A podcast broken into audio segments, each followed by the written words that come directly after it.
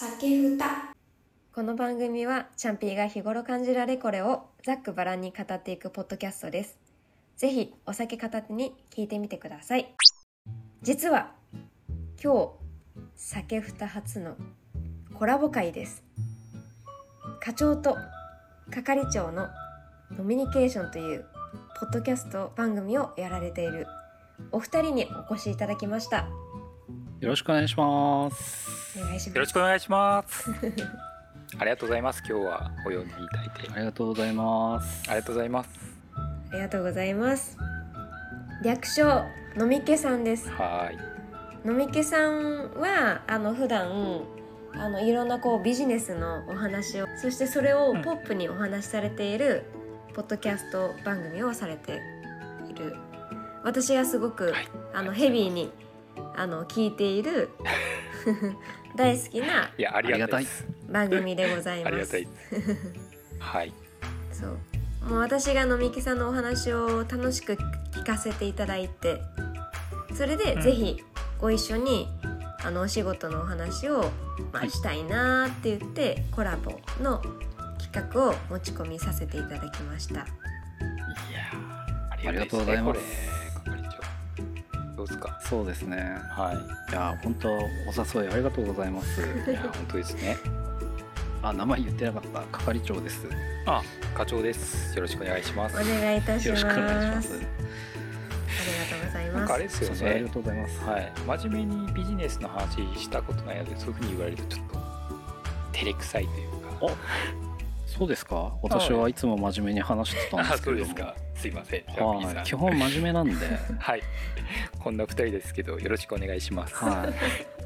そうですね。結構前にお誘いいただいてたんですけど、ちょっとこちらの都合がね全然つかなくて、あコラボまでちょっと時間かかってしまったのはちょっと申し訳なかったです。にねうん。いや、申し訳なかったですね。ね。うんで今日はねもうぜひゆるくビジネスパーソントークができればいいなと思ってますのでよろしくお願いします。お願いしよろしくお願いします。ありがとうございます。まあ、私も今回の収録を楽しみにしておりました。まあ、そしてどんな配信になるのか、あの結構予想ができないんですね。なのですごくこう、あのワクワクもあるけどドキドキもあるし、はい。はいあの心配もありますね。いや、一緒っすよお。一緒っす。一緒っす。そうですね。うん。まあ普段結構こうあのーまああの課長さんがはいはい。ちょっとこう飲みすぎて。そうですね。そうですね。はい。記憶飛んじゃうことがよくあるんで、はい。うんぶっ飛んでるので、はい。そういうのも 楽しみにしたいなというふうに思います。気をつけます。はい。はい。はい。まあ、ちなみに今回コラボはあの、うん2話収録しておりましてはい。私たちのお酒とつまみと二人ごと、うんとあの課長と係長のノミニケーションとの2つの番組でうん1話ずつ、はい。まあ、配信しておりますのでぜひはい両方の番組をリスナーさんには聞いていただきたいと思っております。よろしくお願いします。ます。では改めて乾杯をしたいと思います、ああ、はい。ありがたいですだいね。ぶ飲んでますけど、そうですね。そうですねもうだいぶね、酔いが回ってますけど、改めてちょ仕切り直して、はい。はい、はい乾杯はい。乾乾杯杯。や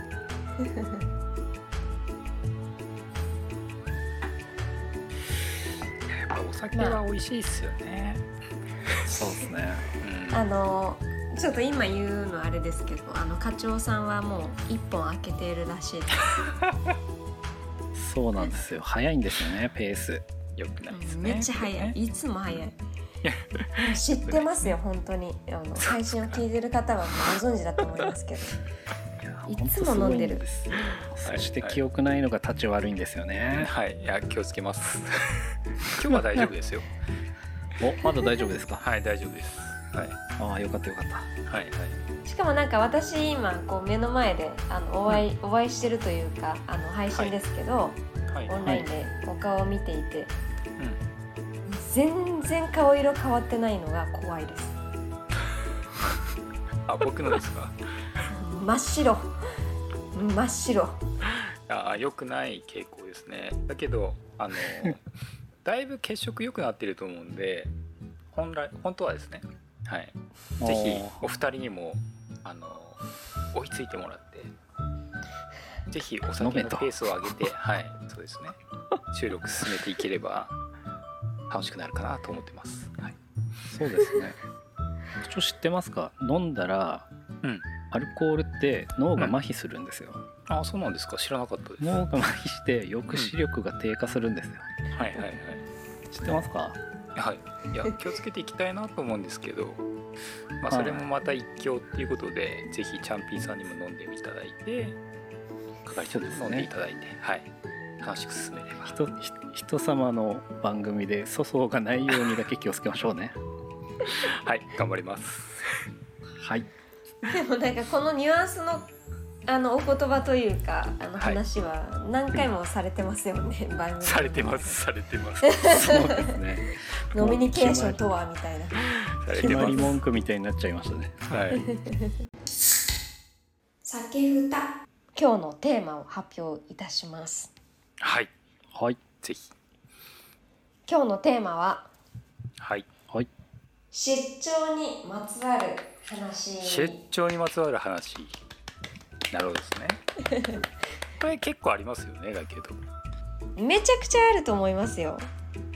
おー。うん本当に本当にちなみに今日のそのテーマっていうのはなぜこう出張にまつわる話っていうのにしたんですか？まあ私がなんか本当に仕事で出張に行く機会が多くって、まあ、出張時に感じる、まあ、あれこれがあるなと思っていて、で酒歌の中ではいつもはい。くだらない話をメインにさせていただいてるんですけど、まあ、私自身本当は仕事に関する話がしたくはい。って、まあまあ今回仕事バリバリされている 野見池さん。に、まあ、声をかけさせていただきました。で出張だけではなくって、まあ、通勤時とかも含めてお,、まあ、あのお互いに面白い。エピソードが話せたらいいなと思って、まあ、今回こういう場を設けました。なるほど。なので何でもいいので本当出張に関わる話、まあしていただけるといいなと思います。じゃあ私から話していいですか？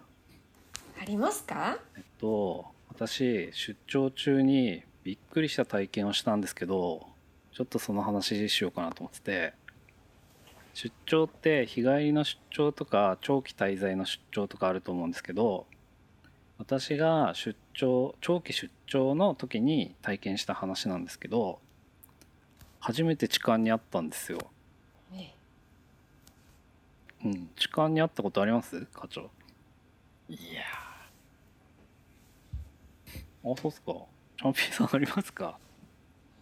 いや私も意外とないんですあよ、ないんですか？なんか、うん。そうその時の そうその時の話なんですけどだから現場からちょっと離れてるとこに宿泊場所があってでそこからその現地にこう満員電車に揺られて現場まで行くっていうような感じだったんですよね。で東京で初めて満員電車に乗ってそれを揺られてた時になんかあの東京の満員電車ってすごい全身身動き取れない感じになるじゃないですか、ぎゅうぎゅう詰めになって通勤ラッシュの時とか、でこれが都会の満員電車かみたいな時になんかもう身動きできなくて苦しいなっていう時に、不意にお尻触られたんですよ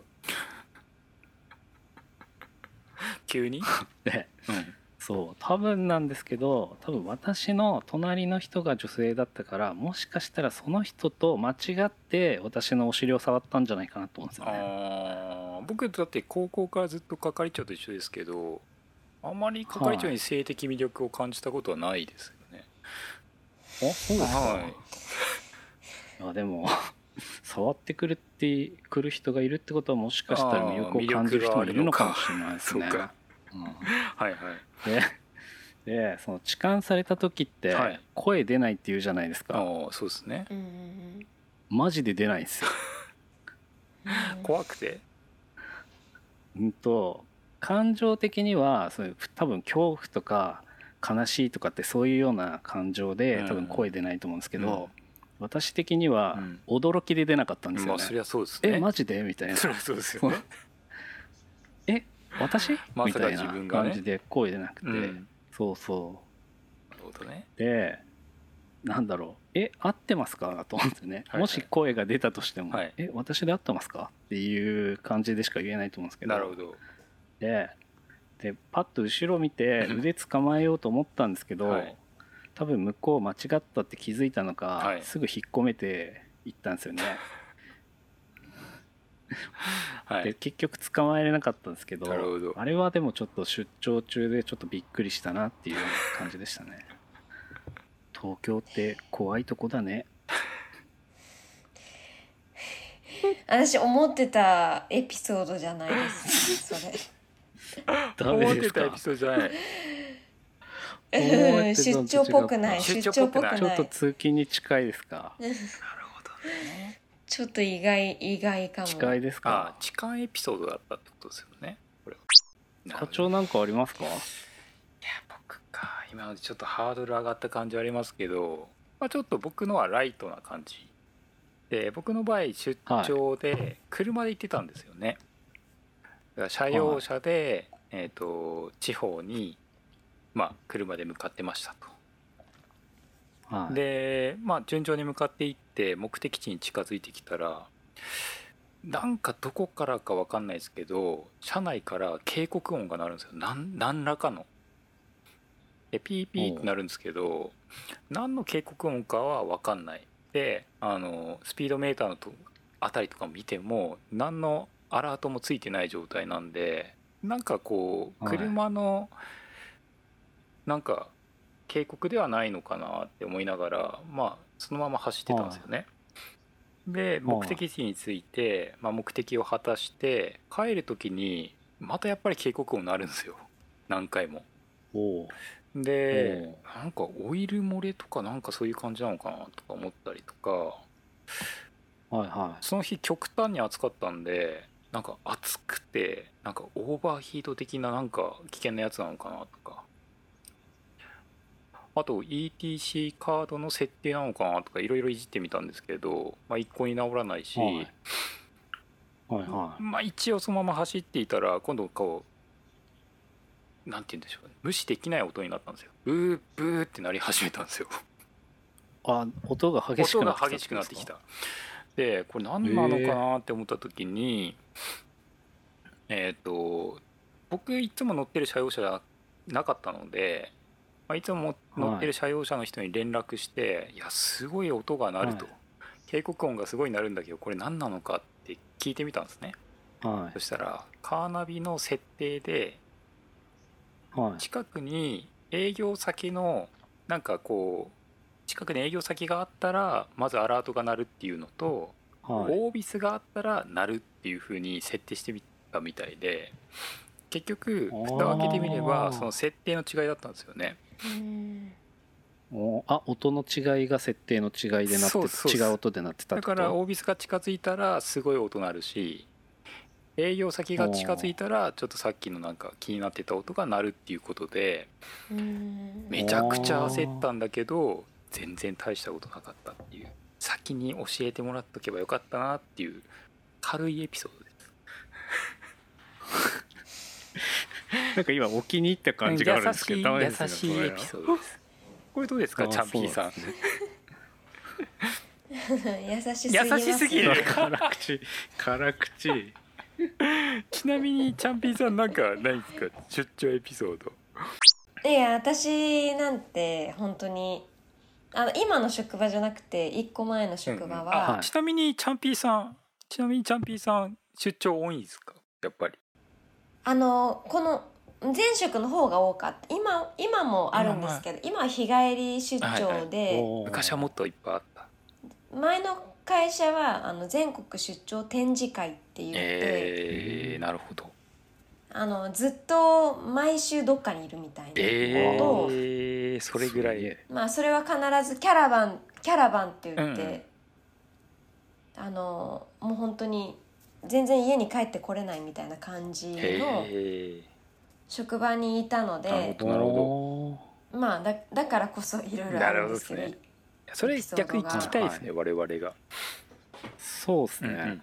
まあいろいろあるんですけど、これはというまあまあまああのまず一つは、そのキャラバンっていうのは何回かに分けて、あの1週間とかうん。で3軒とか行くみたいな、はいそういうのがあるんですよね。えはいはい。で私たちの場合は全部車で行くんー、ですよ、車。おお長い道のりを。例えば東京にいたとしても、九州にあのまあ一旦あの飛行機で行ったとしても、その現地の移動は全部車とか、うー。んまあ大阪ぐらいまでは車とうー。か、んなるほど。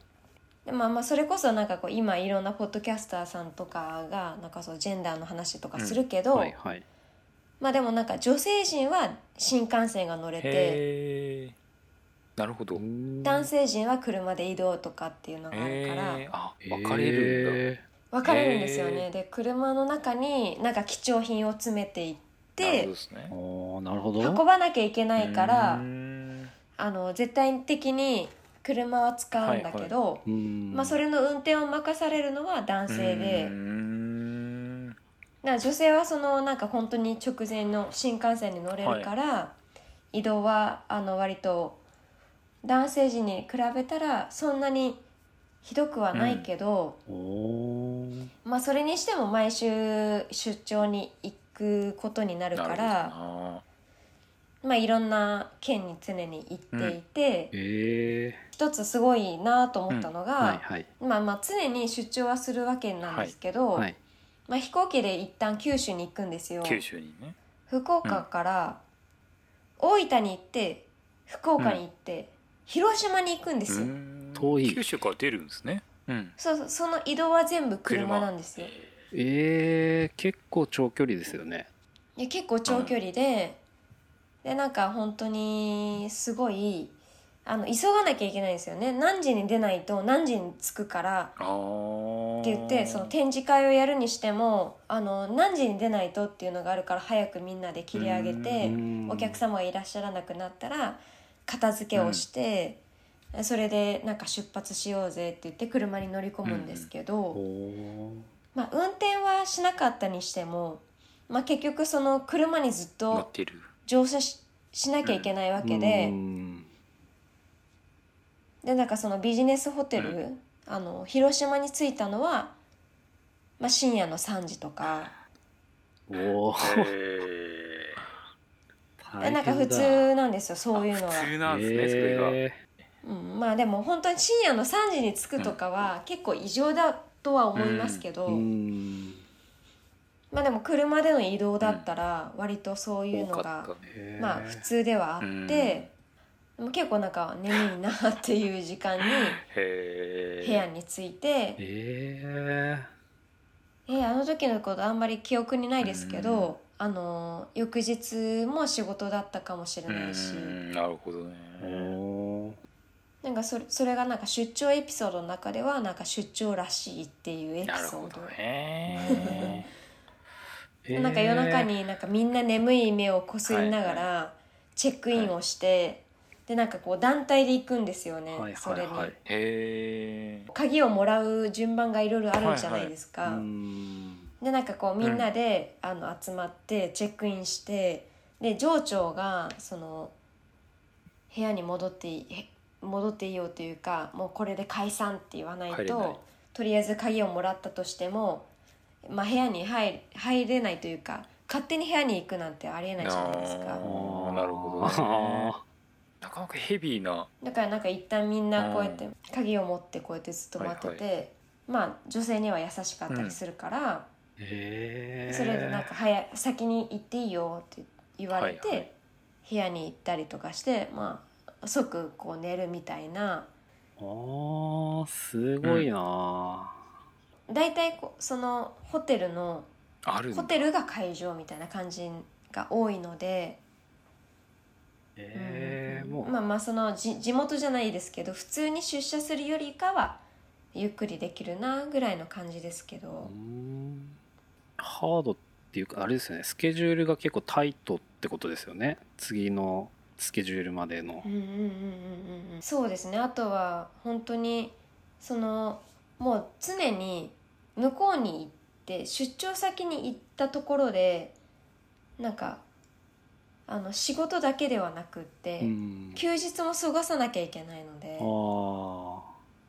なんか月の半分はその部署の人たちと家族のように過ごさなきゃいけない。ああいい意味でも悪い意味でもっていう感じなんですけどもうなんか普通に家族みたいになって。ええあでもそれ私もありますわ。なんか1週間ぐらいのうん。そういう出張で毎毎晩一緒に酒飲んで毎日過ごすみたいなのはありますね。いやほんとそう。結局まあ私もお酒が好きだから、はまあ、同性だったら、はい。なんかその出出張先でご飯を食べてっていうのがはいはい。できないと別に何のメリットもないから、うっんてなってくるとその職場の人たちと、まあ、行った人たちと現地で必ずご飯するみたいなのがあると家族以上に家族になるみたいな、ええなんか私の時とかは、うんうんうん。あの結構違う部の人とかがこう集まってそういう風に出張に行くっていうのがあったんで結構なんだろう他部署の話とか聞けて結構いい情報交換できたんですよね。うん。チャンピーさんの場合はあれなんですか？一緒に行く人っていうのはなんだろうもうチームみたいな感じでなってる感じですか？チームですね。まあ、たまに他部署の人も、うん。あの出張先にそのイベントに関わるのであればうんうん。あのそのホテルに一緒にあの泊まってるとかっていうのはもちろんありますうんし、ご飯に行くこともありますけどああそうですね。ああそういうのだった。だからそのなんか出張チームに共にするなんか他部署の人は、関わりやすくなってくるみたいな。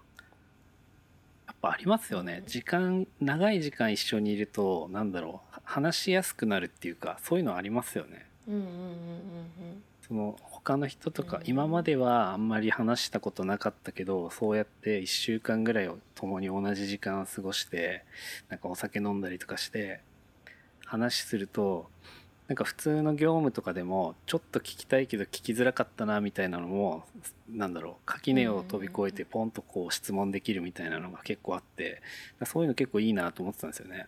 うんうんうんうんうんうんでもすごい関係性は良好になりますいやよねやっぱり。本当そう思います。うんうんうん。でもその飲みが嫌いな人とかだと多分苦痛だと思うんですよね。めっちゃ苦痛だしなんか本当に私のチームの中でも、ん。別にそもそもお酒を飲まない人もいたから、はなんかそういう人はまあ常に部屋にこもりっきりでい、別に飲み会には参加しなくってっていうのも、まあ、もちろんあのちゃんと自分で伝えることができればなんかそういう人もいたけど、うん、でもやっぱりなんかニュアンスでそのなんか気が合うなとかっていう人はなんか行くけどどうするとか言ってでなんか来てくれたらまあなんかこうウェルカムだしみたいな、うんうん、で休みの日はもう常にあの、まあ、飲み仲間仲間というかその、まあ、仲良しな人がいれば、うん。なんか2人でも行くし3人でも行くし4人でも行くしってやるけど、はいはいはい。あのこう根本的な仲間がいなければ、うん。まあ、チームはチームなんだけど別になんかわざわざそこまでしなければいいって思ったらなんか休みが挟む時にあればあのカラオケとかに一人で行ったりとかはするしとか。うーん。でもなんかアットホームになりすぎてもういいかなみたいな風にはなりましたよねああそこの塩梅難しいっすよね。難しい。でもそんなそれをあ永遠になんか続けるんだったうら、ん。なんか違うかもなーって思ったから、うん。まあ今別の職場に来てるんですけあど。あそうなんですね。でもまあ今でもその時の飲み仲間とは飲飲むしつながってるしみたいな感じではありますああ。いやまあそのタイトな、ちょっと話戻しちゃうんですけどタイトなそのスケジュール感での出張の移動って結構危ないっすよね。それこそ眠いとかうん運転なんてしてたら、ね、間違ってね居眠り運転とかしちゃったら後ろに人乗ってるんだったら全員ね怪我しちゃったりするじゃないですかなんか移動日みたいな感じで間に少しマージンみたいなのなかったんですか？さっき言ったキャラバンみたいなやつだったらありましたし、いやもちろんその運転手はまあまあ5人ぐらいいる免許を持ってる人が5人ぐらいいてまあ、そこで回うんしていく入れ替わりなんだ。ああなるほど。あそうですそうですそうであす一人っていうわけじゃないんですね。に何時間も6時間も7時間も一人でああびっくりしたそういいう感じなのかなとかなり過酷だなと思ってたんでまあまあまあもちろん休憩所ではい。交代するかしないかみたいなのをお互いに決めて、ああなるほどですでねそれで,、うん、でそれに乗ってる女性陣は運転することはないんですあよ、あそうなんですね。まあ、ありがたかったんですけど、うん。一番後ろにずっと乗っててな、まあ、乗ってるだけだけど結構こう、まあ、よ酔う人もいるし、うん。車酔いで。だからそのあんまり効率はいいようには感じられないですよね。ああぱりお金を短縮するというか安く済ませるにも。うん。移動中とかってその運転してたらちょっと何もできないかもしれないんですけどそのなんか運転してない時とかだったらどんなことをされたりしてます？出張の移動中とか。出張の移動中に何をしてるか、うん。えー、でもなんか結構そのそれこそめっちゃ遅い時間だったら寝ちゃうとかあるんで。ああそっか。でもな寝てもいいんですよ、うんうんでもそうじゃなかったそのなんか仕事しなきゃいけないなっていうようなタイミングであればもちろんそのあのお仕事というか携帯でうんはい。仕事したりとか、おー。あのパソコンで仕事してる人もいるし、でも私結構車酔いが激しいタイプだからおそんなになんかがっつりできないかーら、うんまあまあまあまあその顧客の、まあ、今の現状把握みたいなのをまあ携帯でするぐらいでした、うん。本当に、うんあれ課長は出張の移動中とか何してんですか？僕ですか？い。はいや僕はもうあれですよね。寝てますよね。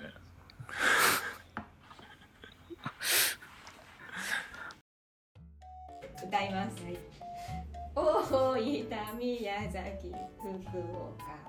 熊本熊本鹿児島鹿児島佐賀佐賀長崎だあチャンピーさん真面目な話した後で恐縮なんですけど大きいパソコン持ってったことがあって、うんで移動先でちょっと作業しようかなと思ってあのまあ電車で移動だったんですけどその時にえーっとまあ大きいパソコンを持って行ったはいいけどいざ出そうと思った時にみんななんか小型のパソコンでスマートに仕事なさってたのでちょっと出すのためらわれてちょっと大きいパソコン出せないで仕事できなかったみたいのはありましたね。見たくれがってことですか？でかいみんななんかちっちゃいやつだけど。見たくれがかなりでかいでかい。はい。なんでしょうね。今どれぐらいなんだろう。な何インチなんでしょうか、ね、13インチぐらいのちっちゃいやつをみんな持ってんだけど普通に家で使うような 15. 点何ぼ何インチみたいなやつを持ってったみたいな感じですか？そうそうそう。だから結構なんか引け目を感じてパソコン出せないで作業できなかったみたいのはありましたけど。のその話私聞いた時にえって思って。そんなのありましたようんうん。見たくれ関係なくないって私は思っちゃったんですよ。はいはい。うん。うん。やっぱ極極端な話私それデスクトップ持ってっても俺多分やる意と思外うんですよね。といけます人目気にせずに。できちゃう。気にしないもん周り、はい。うん。あなんで気になるんだろうと思って。えだって自分で持ってくんーでしょ？それ偉いっすね いやなんかこうやっぱり。いやーそこがなんか不思議だなと思って。やっぱりちょっと気その話を俺その私それをちょっとチャンピーさんに聞きたかったんですよ。どうどうなんだろうなと思って。やっぱ気になるんですか？そういうちっちゃいのじゃなくてえ大きいの持パソってきたらとか。コンですよねでも。そうそう全然ならないですね。ほらほらほすらほら。ごいすごい。別にならないですやっぱりそうなんだ。うん。えー、じゃあそのまま周りを気にしないで仕事できる、うん別になんか自分がやりやすければ普段使ってるパソコンを使うだけなので。おー。おーそう。どっちなんだろうなって結構分かんなくて。それこそなんだろねうなんて言うんだろう。そうですよ例えばスキーとかあるじゃないですか。スキーでその最新のウェア着る人と、うんうん中古のなんかすごい型落ちのウェア着る人で多分分かれると思うんですよ。どっちがいいとか。でもそれに近いのかなと思ってて。はいはい。私は別に古くても機能さえちゃんとはい。あれば全然それでいいんですよ。うん、で課長は多分できるね。できるなら最新がいいんでしょ？そうそういう感じですよね多分。そうそういうタイプです。多多分形から入るんでしょうね僕の。はああいいやつまず買ってそれをモチベーション でやろうぜみたいな。多分そういうタイプです。ああはい、えー。なんか iPhone とかもいろいろあるじゃないですか。はいはい。新しいのが発売されたからってそれ絶対使いたくないですからね私。ああやっぱりそういうタイプ。いや僕も iPhone はそうでもないかな。うん。だけどそうですね。なんかほ、うん。うん本当になんか自分が使い慣れたものを使いうん通したいっていうのがあるかあら、ー。別にそういう意味での新しいのにピョンって映るっていうのもないしむしろ面倒くさいって思うし私はもう使わせてもらえるんだったら何でもいいっていう人なんで。うんうんうん。あればあればいいっていう感じなんで。こだわりない。新しいのくれるんだったらそれ使うし。いやちょっそ憧れるっすよねそういうえなんで？なんかできる人感あるじゃないですかそうなの？そうなの、ん。だからちょっと見習いたいなと思いましおー。ぜひ見習ってください。た いや勉強もうちょっと多分崇拝した方がいいと思うんですよね。あーえっ、とそう。係長？それともチャンピーさん？チャンピーさんはいいんだけど、係長はちょっと崇拝したくないおかしいな。おかしいな。この流れだと崇拝する流れだと思ったんだけどああなんだろうね。甘いかな 甘えそうですね。そうですか。それは失礼しました酒ふたえ結構時間経っちゃいましたね、そうですね。なんか他にもあったんですけどエピソードは、はい。あの私3つ用意してたんですよ、エピソード。おおお。はい。でもう一つは、なんかちょっとこれはお二人がなんかどう思うかって感じなんですけど私はもう本当に出張先ではめっちゃ飲んでたんですよ。うん。おおそう常になんかこう仲間が一人いて、その人とまあ全然なんか5個ぐらい上の先輩なんですけど、その人と仲良しでよく飲みに行ってて、えまあまあ今でも仲いいんですけどその人と鹿児島に行った時に飲み屋街があったんですよね。うん。でよくはい。まあ2人でなんかこう調べてあそこに行こうぜって言って飲みに行くんですけどその時もはい。なんかその飲み屋街に行った時に出会った人がいて 隣に座ってきて、まあはい。現地で出会って飲んで、まあ面倒くさいなって思いつつなんかこうはい。ごちそうにしてくれるっていうから、現地ではい。別のところのお店にまた行ってえー。でご飯食べてて。はい。別に仲良くなったというか別になんかこういじられるみたいな感じでご飯食べてて。ほう。多分ですけど、あのお互いにこう本当のことを言わなかったから、ほおそらく全然年下なんですよ。8個とか。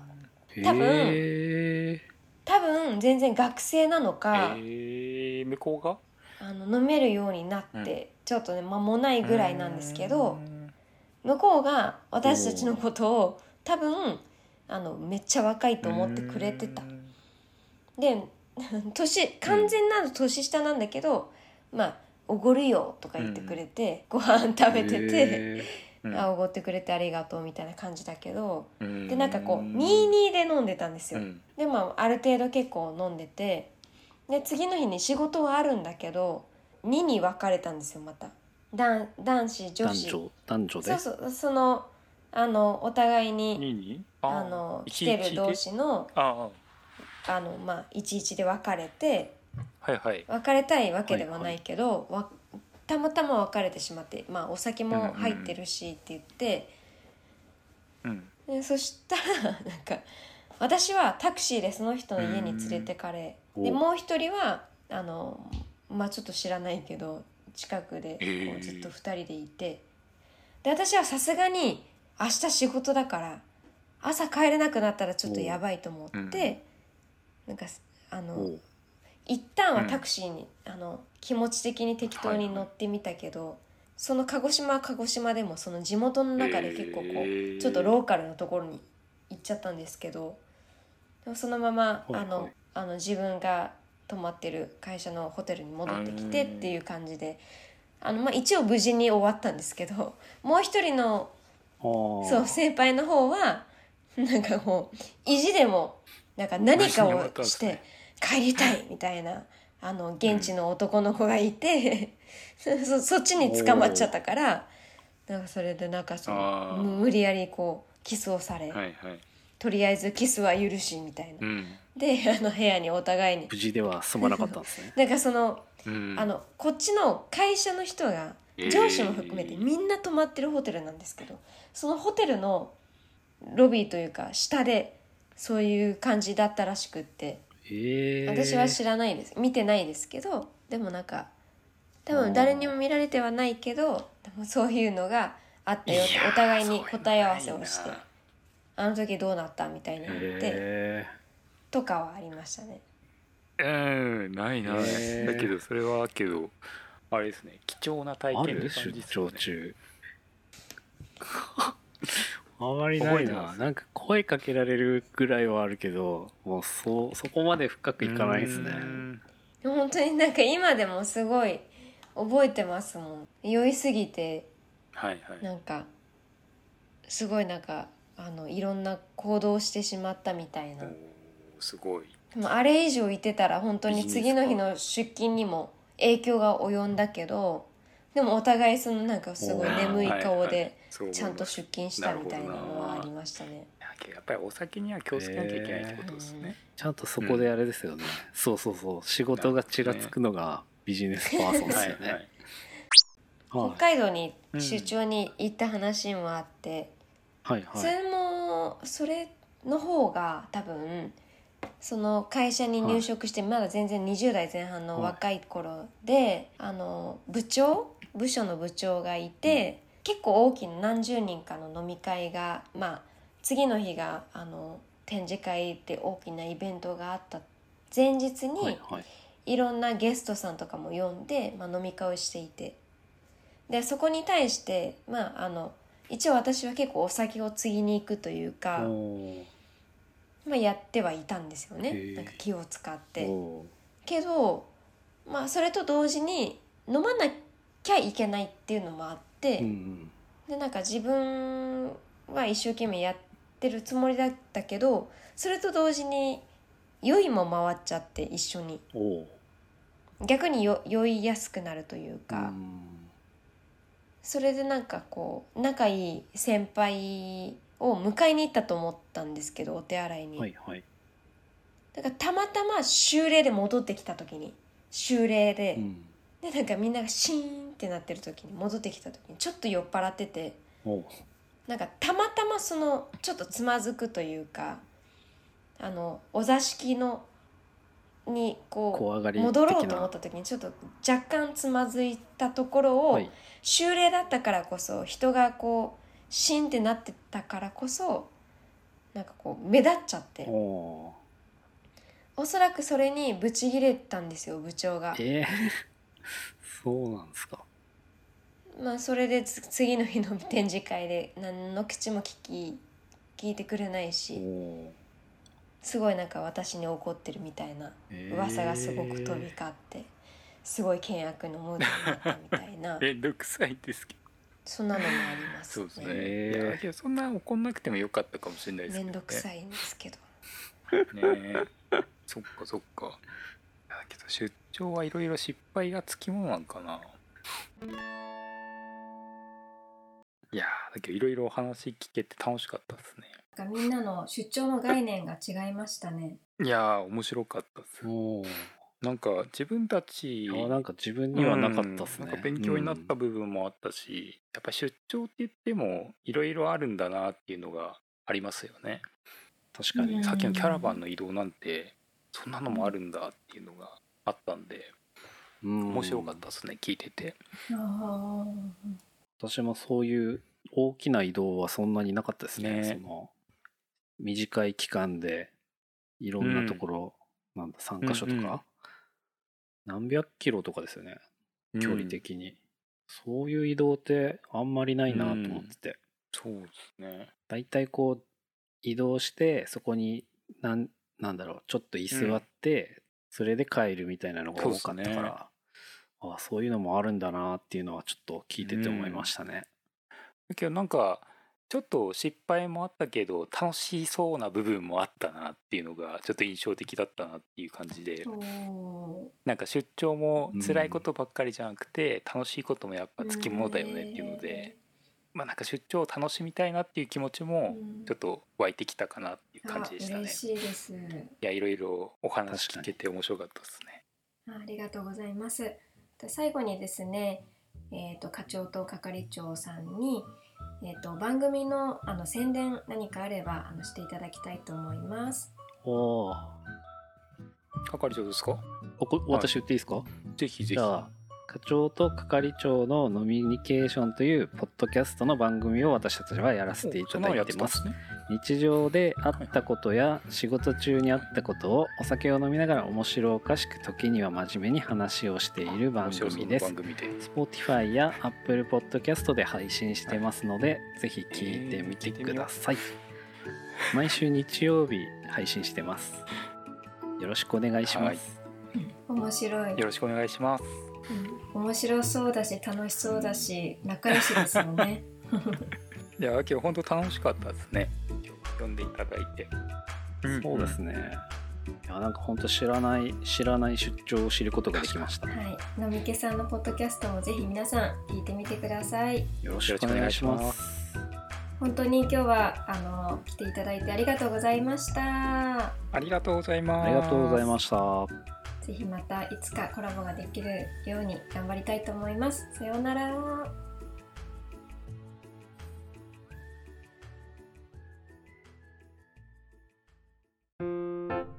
清聴ありがとうございました。本日のお話いかがでしたか？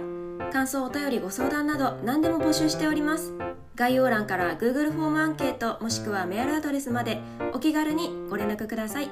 皆様からいただいたメッセージに番組内でも全てお答えできればと思いますまた Twitter 改め X もやっております。CHANPI アンダーバー DESHAD で検索。ぜひフォローもお願いします。Twitter では「ハッシュタグカタカナで酒ふた」でつぶやいてみてください。見に行きます。ではまた次回お会いしましょう。さよなら。